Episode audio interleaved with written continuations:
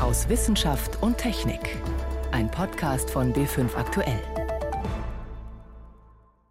Dahinter steckt ein enormes Potenzial und wir wollen ja bei der Gigabit-Gesellschaft, bei der Industrie 4.0 als Industrieland Deutschland ganz vorne mit dabei sein. Und deswegen ist das extrem wichtig, dass diese Frequenzen jetzt auch schnell auf den Markt kommen, damit die Industrie dann darauf wieder Geschäftsmodelle aufbauen kann. Das hat Jochen Hohmann, Präsident der Bundesnetzagentur, am Dienstag der Deutschen Welle gesagt. Die Versteigerung der 5G-Funkfrequenzen hat begonnen. Doch welche Gesundheitsrisiken sind mit dem Mobilfunknetz der fünften Generation möglicherweise verbunden? Darüber sprechen wir gleich. Außerdem Gemüse vom Flachdach. Was bringt Urban Farming? Und verbindliche Ethikregeln für die Genschere. Experten geben erste Empfehlungen. Das sind einige unserer Themen heute. Am Mikrofon ist David Globig. Seit Dienstag bieten vier Unternehmen auf die Frequenzen für den Mobilfunk von morgen. Schon bald soll das leistungsstarke 5G-Netz zum Beispiel autonomes Fahren genauso ermöglichen wie ferngesteuerte Operationen, soll Grundlage sein für das sogenannte Internet der Dinge. Doch während es jede Menge Ideen gibt, was wir mit 5G alles anfangen können, ist noch unklar, wie sich die Funkstrahlung möglicherweise auf unseren Körper auswirkt. Ich habe darüber mit meinem Kollegen Martin Schramm gesprochen. Er verfolgt die Diskussion über mögliche Gesundheitsrisiken durch Mobilfunk seit vielen Jahren. Wie versucht man denn aktuell uns vor solchen Risiken zu schützen? Na, durch entsprechende Grenzwerte. Das heißt, Sendeanlagen, die dürfen nur eine bestimmte Leistung abgeben. Und das soll uns vor den sogenannten thermischen Effekten hochfrequenter elektromagnetischer Strahlung schützen. Also es soll verhindern, dass sich organisches Gewebe, unser Kopf, die Ohren, was auch immer, durch diese Felder erhitzt, den Stoffwechsel stört und so weiter. Und ähnliche Grenzwerte, die gibt es auch für mobile Endgeräte, also wenn ich mir das Handy an den Kopf oder eben ans Ohr halte. Also damit verhindert man sozusagen komplett den Mikrowelleneffekt, dass sich etwas aufheizt. Sind wir denn damit auf der sicheren Seite? Droht uns da also wirklich keine Gefahr von der Strahlung? Naja, einige Mediziner warnen, das sei schon in Bezug auf die bisherige Technik zu kurz gedacht. Es gibt nämlich Studien, die liefern Hinweise in eine ganz andere Richtung. Da geht es nicht um den thermischen Effekt, sondern das Erbgut könnte beschädigt werden und schwerwiegender elektromagnetische Felder könnten Krebs auslösen oder bereits vorhandenen Krebs fördern. Was sind das für Studien? Ich greife mal die wichtigste und vielleicht auch bedeutendste heraus, die sogenannte NTP-Studie durchgeführt im Rahmen des National Toxicology Program, NTP, des US-Gesundheitsministeriums. Das ist kein Saftladen, sind hochqualifizierte Forscher mit entsprechenden Mitteln ausgestattet. Und die NTP hat ein großes Tierexperiment gemacht. Und die Autoren kommen zu dem Ergebnis, dass die Mobilfunkstrahlung über ein krebserzeugendes Potenzial verfügt. Das heißt, dass lebenslange Exposition von männlichen Ratten bösartige Tumore verursachen kann. Herztumore, Hirntumore, wenn ich mir aber so die offiziellen Stellungnahmen anschaue, dann taucht sowas nirgendwo wirklich auf. Ja, es taucht schon auf, aber es wird stark kritisiert. Das heißt, entsprechende Kommissionen und Behörden, wie zum Beispiel das Bundesamt für Strahlenschutz, die sind der Meinung, dass diese NTP-Studie zwar Hinweise liefert, aber eben keine Beweise. Das heißt, die Ergebnisse, die würden nicht im Einklang mit anderen Studien stehen, die wären nicht stimmig mit den Ergebnissen bei weiblichen Ratten, mit der Literatur zur Krebsentstehung durch hochfrequente elektromagnetische Felder im Allgemeinen und so weiter und so fort. Also fordert man immer wieder neue Studien und im Prinzip, so hat man den Eindruck, offenbar die eine perfekte Studie, die alles 100% beweist. Sowas kann es aber vermutlich nicht geben, sagen Forscher. Jetzt haben wir bislang nur über den Status quo gesprochen, also die Risiken, denen wir heute ausgesetzt sind. Was ändert sich denn durch 5G, was jetzt in den Startlöchern steht? Da verschieben sich die Dinge noch mal ein bisschen. Und zwar zum einen will man ja mit 5G eine ungeheure Datenmenge transportieren, zum Beispiel für Videostreaming und so weiter. Dazu braucht man viel Bandbreite und nutzt höhere Frequenzen. Und diese höheren Frequenzen, die sind energiereicher reichen aber auch weniger weit. Und das hat Folgen. Zum einen, die hochfrequente Strahlung dringt nicht zu tief in den Körper ein. Da könnte man jetzt sagen, okay, falls es wirklich so ein Risiko für Krebs gibt, dann wäre das dadurch gesenkt. Ja? Völlig offen ist aber, wie zum Beispiel unsere Haut auf diesen Beschuss sozusagen reagiert. Was wird sich denn mit dem 5G-Standard noch verändern, wo wir dann auch die Risikobewertung entsprechend anpassen müssen? Na gut, weniger Reichweite dieser höheren Frequenzen, das bedeutet auch, wir brauchen mehr Funkzellen. Also nicht nur Sendemasten, sondern auch sogenannte Kleinzellen. Zum Beispiel an Werbetafeln, an Laternenmasten, an Wartehäuschen, wo auch immer. Die wären dann aber sehr viel näher dran an uns. Ja? Und welche Emissionen da dann genau entstehen, das kann man derzeit offenbar gar nicht so richtig abschätzen, sagen Forscher.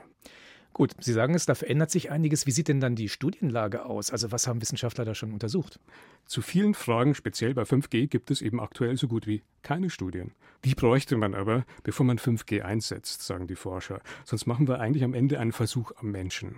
Und auch wenn es keine 100% Beweise für das krebserregende Potenzial von elektromagnetischen Feldern schon bei der bisherigen Technik gibt, man wäre vermutlich gut beraten, diese Hinweise eben nicht zu ignorieren, sondern denen weiter nachzugehen. Jetzt werden trotzdem schon mal die Frequenzen versteigert.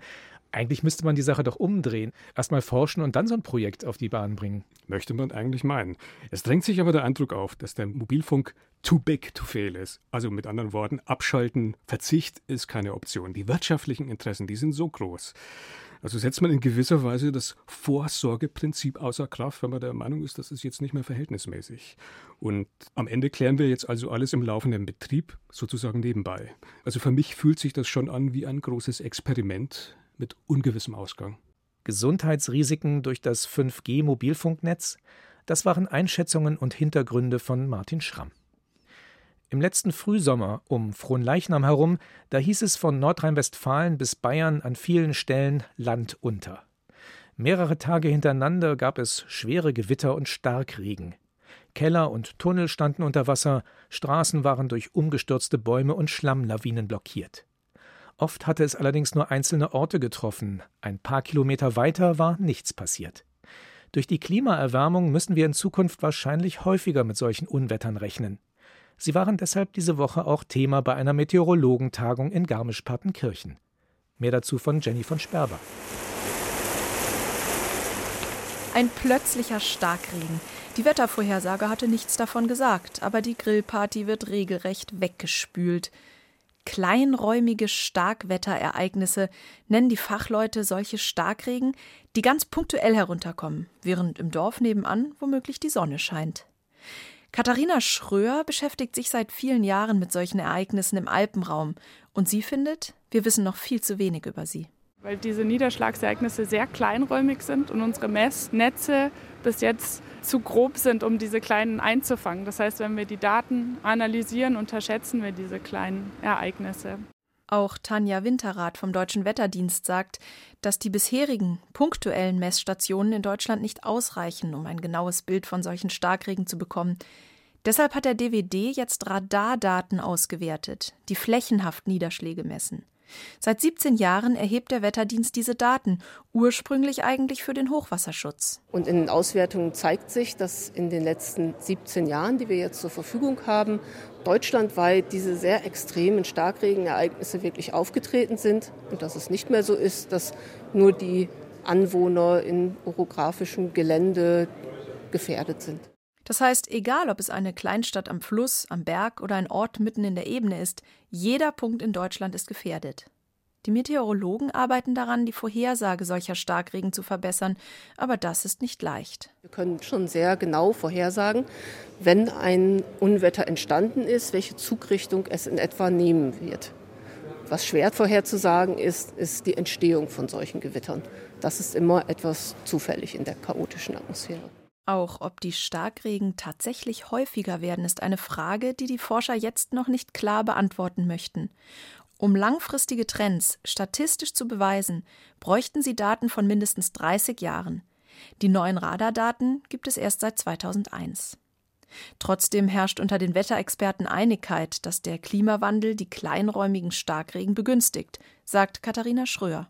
Wir wissen einfach aus der Physik der Atmosphäre und der Temperaturerwärmung, wo sehr viel weniger Zweifel ist, dass eine warme Atmosphäre viel mehr Wasser aufnehmen kann und dadurch diese Gewitterniederschläge extremer werden. Und das lässt sich in vielen Regionen der Welt auch empirisch schon nachweisen.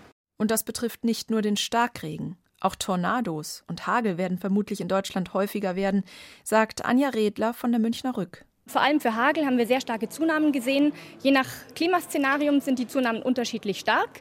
Aber wenn wir so weitermachen wie bisher, sehen wir Zunahmen von über 80 Prozent in Deutschland. Wobei Hagelschauer mit besonders großen Körnern von über 5 Zentimetern nochmal besonders zunehmen sollen. Wenn diese Prognosen stimmen, sind wir dann auf Extremwetterereignisse gut genug vorbereitet? Katharina Schröer. Wir sind immer besser darauf vorbereitet da wir in der Vergangenheit jetzt einige extreme Starkniederschlagsereignisse hatten, wie in Braunsbach 2016. Ich denke, es kann aber noch mehr gemacht werden, weil viel eben für großräumige Überflutungen gemacht wurde entlang der großen Flüsse. Aber kleine Ereignisse können jede Straße zum reißenden Fluss werden lassen und da braucht es andere Schutzmaßnahmen als zum Beispiel Überschwemmungsdämme an großen Flüssen. Wie wir uns besser auf Starkregen vorbereiten können, ein Beitrag von Jenny von Sperber. Sie hören B5 aktuell am Sonntag aus Wissenschaft und Technik. Heute mit David Globig. Gemüseanbau in der Stadt. Das ist eigentlich nichts Neues. Ob Salat hinter dem Haus, Tomaten auf dem Balkon oder im größeren Stil im Schrebergarten. Doch neuerdings spricht man von Urban Farming, also urbaner Landwirtschaft. Ist das einfach nur ein neumodischer englischer Begriff für etwas Altes? Nicht ganz, denn beim Urban Farming geht es um Landbau auf Flächen, die man bislang für so etwas nicht nutzen konnte. Dafür sind natürlich auch neue Anbaumethoden notwendig. Doch kann Urban Farming wirklich einen nennenswerten Beitrag zur Lebensmittelversorgung leisten? Unter anderem darum ging es diese Woche auf einer Nahrungsmittelkonferenz in München. Renate L. berichtet. Begrünte Flachdächer gibt es schon länger. Meistens wächst da aber nur Gras, manchmal gemischt mit anderen robusten Pflanzen, die keinen Dünger und wenig Wasser brauchen. Denn weil normaler Gartenboden sehr schwer ist, liegt auf Dächern ein spezielles dünnes Substrat, erklärt Florian Demmling von der Bayerischen Landesanstalt für Weinbau und Gartenbau. Das sind Mischungen aus mineralischen Gesteinen mit ganz geringem organischen Anteil. Und diese Mischungen sind speziell erstellt für Dachbegrünung und die kann man eben auch für Nahrungspflanzen einsetzen. Das hat er in mehrjährigen Versuchen ausprobiert, mit Salaten und Gemüse. Allerdings kann dieses Dachbegrünungssubstrat nur sehr wenig Wasser und Nährstoffe speichern. Um die Pflanzen optimal zu versorgen, eignen sich Tropfschläuche, die ständig Wasser und Dünger nachliefern. Das lässt sich automatisieren, aber alles andere, Säen, Ernten, Bodenbearbeitung, ist Handarbeit. Maschinen sind ungeeignet für diese Dachgärten. Ich sehe das immer so ein bisschen als Erweiterung der Nahrungsmittelproduktion. Wir können auf dem Dach zum Beispiel für Schulgärten quasi das Ganze verwenden oder für Kräutergärten oder Restaurants. Ist natürlich eine ganz interessante Möglichkeit für die Nahversorgung, vielleicht für einen Privatverbraucher auch. Das heißt wirklich Transportwege auch einzusparen. Hier geht es also nicht um große Mengen. Intensive Landwirtschaft in der Stadt gibt es aber auch, das sogenannte Vertical Gardening. Da stehen die Pflanzen in Hydrokulturschalen übereinander gestapelt in Regalen, in Gewächshäusern mit Kunstlicht und Heizung. Je nach Lage der Stadt ist das sehr teuer. In den Niederlanden sind die Gründer solcher Intensivstadtgärtnereien finanziell gescheitert. Dort ist die Energie teuer und klassisch erzeugtes Gemüse billig. In Norwegen hingegen, wo klassischer Gemüseanbau schwierig und Strom dank Wasserkraft billig ist, könnte es klappen. Und wieder anders ist die Situation in den wachsenden Megastädten in Entwicklungsländern, zum Beispiel in Dhaka, der Hauptstadt von Bangladesch. I think Dhaka is in need of doing rooftop gardening and vertical agriculture. Die Stadt braucht Dachgärten und Intensivkulturen, sagt SM Abdullawal, Professor für Biotechnologie an der Universität in Kulna. Denn immer mehr Menschen ziehen vom Land in die Stadt. Bisher gab es dort nur Dachgärten mit klassischen Pflanzkästen, wie bei uns eher als Hobby. Wenn man etwa an einen Slum in Dhaka denkt, die Leute dort arbeiten viel als Rikscha-Fahrer oder in der Textilindustrie, für die wäre Hydrokultur eine gute Lösung, weil man dafür wenig Zeit braucht. Teuer ist das nicht. Und Hydrokulturanbau eignet sich sogar für die Wüste, berichtet Bernhard Kovac vom Welternährungsprogramm der Vereinten Nationen. Ein Flüchtling aus Algerien, ein Sahrawi-Flüchtling, hat das Projekt bei uns eingereicht, zu sagen, wie können wir über Hydrokulturen Tierfuttermittel anbauen. Denn die Menschen in Sahrawi-Flüchtlingslagern in der Sahara halten wie in ihrer Heimat traditionell Ziegen. Die ernähren sich aber von Abfällen, fressen sogar Plastikmüll. Viele überleben das nicht. Sie geben wenig Milch und ihr Fleisch kann schadstoffbelastet sein. Jetzt bauen die Flüchtlinge Gras in Hydrokulturschalen an. Die Versorgung mit Grundwasser reicht dafür aus. Es braucht 90 Prozent weniger Wasser als traditionelle Landwirtschaft. Und das Wasser jetzt in Algerien zum Beispiel, das ist salziges Grundwasser, das man jetzt zwar nicht trinken kann, aber man kann es verwenden, um damit zum Beispiel Gerstengras anzubauen. Dünger braucht man nicht. Das Gras kommt mit den Nährstoffen aus, die im Samenkorn gespeichert sind. Bei Gemüse ist das anders. Dafür reichen die Ressourcen in der Sahara nicht aus. Aber dank gesundem Futter überleben jetzt mehr Ziegen. Im Flüchtlingslager gibt es jetzt zweieinhalb Mal so viel Milch wie früher. Landwirtschaft ohne Land, was mit Urban Farming möglich ist. Ein Beitrag von Renate L. war das. Nana und Lulu, zwei kleine chinesische Mädchen, sind das im Moment wohl berühmteste Zwillingspaar der Welt. Zumindest was die Welt der Wissenschaft und Medizin angeht. Denn die im vergangenen November geborenen Kinder sind das Ergebnis eines unglaublichen Tabubruchs.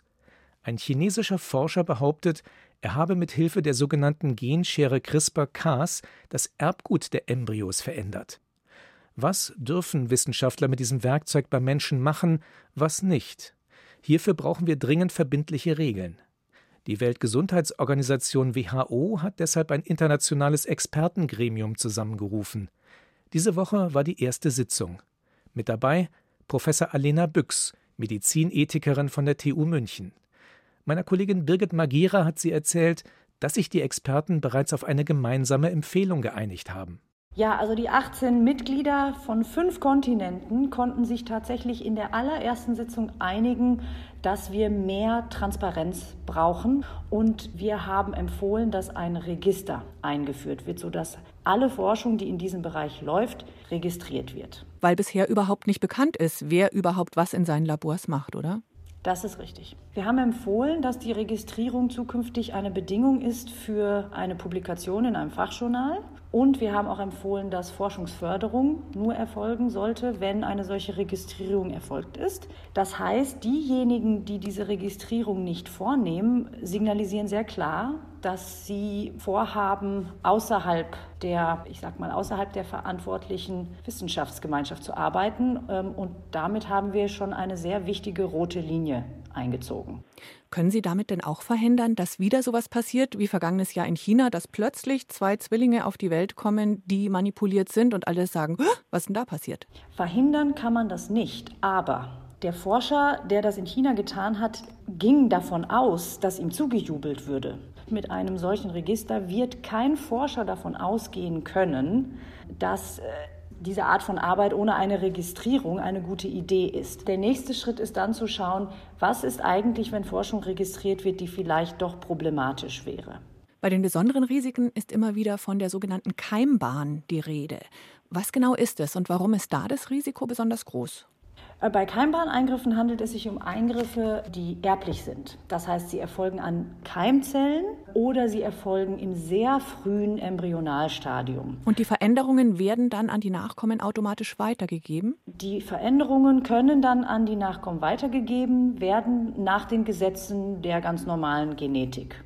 Die Erfinder der Genschere selber, Frau Charpentier und ihre Kollegen, haben ja gerade gefordert, wirklich die Anwendung zu stoppen, bis verbindliche Regeln für alle da sind.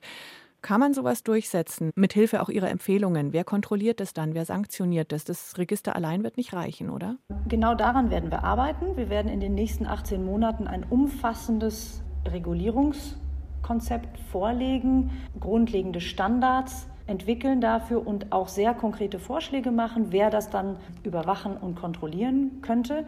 In jedem Fall ist das jetzt die Aufgabe, die vor uns liegt. Wenn es irgendwann tatsächlich soweit ist, dass man risikolos beim Menschen das Genom verändern kann, welche Fragen kommen dann als Gesellschaft auf uns zu? Was müssen wir diskutieren? Wo ploppen Probleme auf? Also die umstrittenste Frage, was das anbelangt, ist das sogenannte Enhancement, also dass man verbessernde Eingriffe vornehmen könnte. Ich mache den Menschen schlauer, stärker. Richtig. Das wirft eine ganze Reihe von ethischen Fragen auf, ähm, beispielsweise zu äh, Gerechtigkeit. Also könnte es sozusagen eine Gruppe von Menschen geben, die sich abkoppeln vom Rest und sich immer weiter optimieren. Also wer sollte Zugang überhaupt zu diesen Technologien haben? Dann gibt es Sorgen, dass das die Solidarität in unserer Gesellschaft verändern könnte. Also dass eben die Gruppen, die nicht so verändert, werden weniger Unterstützung erhalten. Also das sind Effekte auf die Gesellschaft, die dabei mit Sorge betrachtet werden. Wir brauchen verbindliche Regeln für den Einsatz der Genschere CRISPR-Cas beim Menschen. Birgit Magira hat darüber mit der Medizinethikerin Professor Alena Büchs gesprochen. Das Szenario ist exakt festgelegt. Drei Tage dauert der Flug der kleinen Raumkapsel zum Mond. Dann müssen die drei Frauen und drei Männer noch ein wenig ausharren, bevor sie umsteigen können in eine Station, die um den Erdtrabanten kreist. Ihr Zuhause für die nächsten Wochen. Insgesamt vier Monate wird die Mission Sirius 19 dauern. Die Crew soll mehrere Dutzend Experimente durchführen, einen Rover fernsteuern und auf der Mondoberfläche spazieren gehen. Die Raumfahrtorganisationen aus den USA, Russland, Frankreich und Deutschland haben viel vor. Los ging es am Dienstag in Moskau. Yvonne Meyer berichtet. 3, 2, 1, 0. Ein Raketenstart mitten in Moskau? Wieder Menschen auf dem Mond? Kann das sein? Natürlich nicht. Das Ganze ist kein echter Start, sondern die Langzeitsimulation einer Reise zum Mond, sagt der Biologe Christian Rogon vom Deutschen Zentrum für Luft- und Raumfahrt. Warum machen wir solche Isolationsprojekte? Einmal eben, um tatsächlich zu sehen, wie verhalten sich Gruppen in dieser Abgeschottenheit, in dieser Isolation. Das ist ein wichtiger Punkt, wenn wir wirklich mal Richtung Mars oder Mond gehen wollen, denn dann sind die Leute nicht nur ein halbes Jahr auf engem Raum, sondern tatsächlich ja, bis zu mehrere Jahre. Und während der Simulation gibt es viel zu experimentieren, zum Beispiel das Schlafexperiment bzw. das Schlafstörexperiment. Das hat sich der Schlafforscher Ingo Fritze von der Charité in Berlin ausgedacht. Viermal im Laufe der Simulation wird er den Nachtschlaf der eingeschlossenen Versuchspersonen stören und einen Monat nach Ende des Sirius-Projekts noch einmal. Entweder dürfen sie dann nur fünf Stunden schlafen und müssen dann aufstehen, oder sie werden während der Nacht jede Stunde geweckt, müssen einen Fragebogen ausfüllen und dürfen nach ein paar Minuten wieder einschlafen. Jeder von uns darf mal müde sein oder hat eine schlechte Nacht. Oder auf der Tastatur darf man vielleicht mal die falsche Zahl drücken.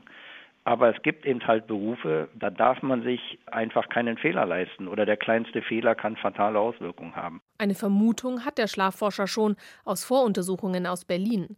Vielen Versuchspersonen fiel es dort leichter, jede Stunde geweckt zu werden, als insgesamt einen zu kurzen Schlaf zu bekommen. Ob das in der Isolation genauso ist, wird sich zeigen. Nach 30 Tagen fällt eine weitere, für die Simulationskosmonauten wahrscheinlich sehr bedeutsame Aufgabe an. Von der Erde aus wird ein automatisches Modul geschickt, voller Essen.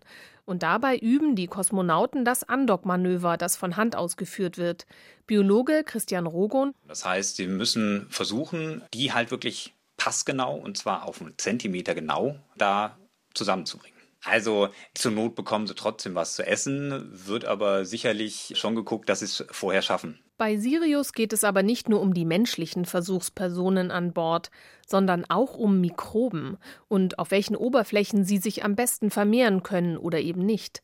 Ein Problem, das man auch von echten Raumstationen kennt, sagt Elisabeth Grohmann von der Beuth Hochschule in Berlin. Es gibt zum Beispiel Fotos von der Raumstation Mir wo die Mikroorganismen, die Luken, die man ohne nicht öffnen darf, zugewachsen haben.